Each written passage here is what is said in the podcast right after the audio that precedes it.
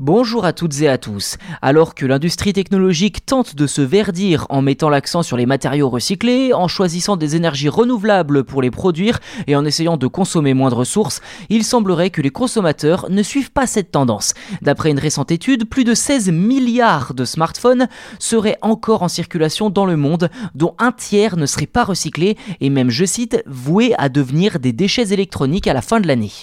D'après l'organisation West Electrical and Electronic Equipment, W3E, 16 milliards de smartphones seraient toujours en circulation dans le monde, dont 5,3 milliards deviendront des déchets électroniques cette année, donc sans être recyclés.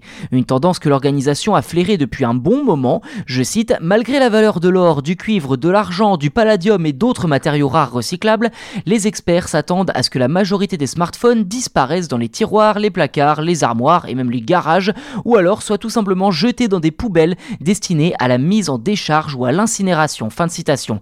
Selon l'organisation, il est donc impératif de recycler nos anciens smartphones, d'une part parce que cela permet aux propriétaires de récupérer quelques euros, mais aussi et surtout pour éviter que ces derniers ne finissent à l'incinération. Toujours d'après la W3E, plus de 45% des personnes interrogées dans 6 pays européens conserveraient leur ancien smartphone au cas où, tandis que 15% indiquent avoir pour projet de le vendre ou de le donner ultérieurement. D'autres, environ 13% des sondés, leur accordent aussi une valeur sentimentale quand 9% espèrent que leur ancien smartphone prendra de la valeur dans les années à venir.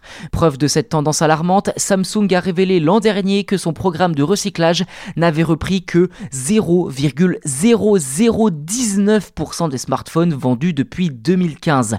Quand on sait qu'en début d'année 2022, la firme sud-coréenne était la première marque en termes de vente de smartphones avec 1,39 milliard d'appareils vendus en 2021, on peut donc aisément comprendre que le problème sur cette question précise ne vient pas des entreprises mais bel et bien des consommateurs.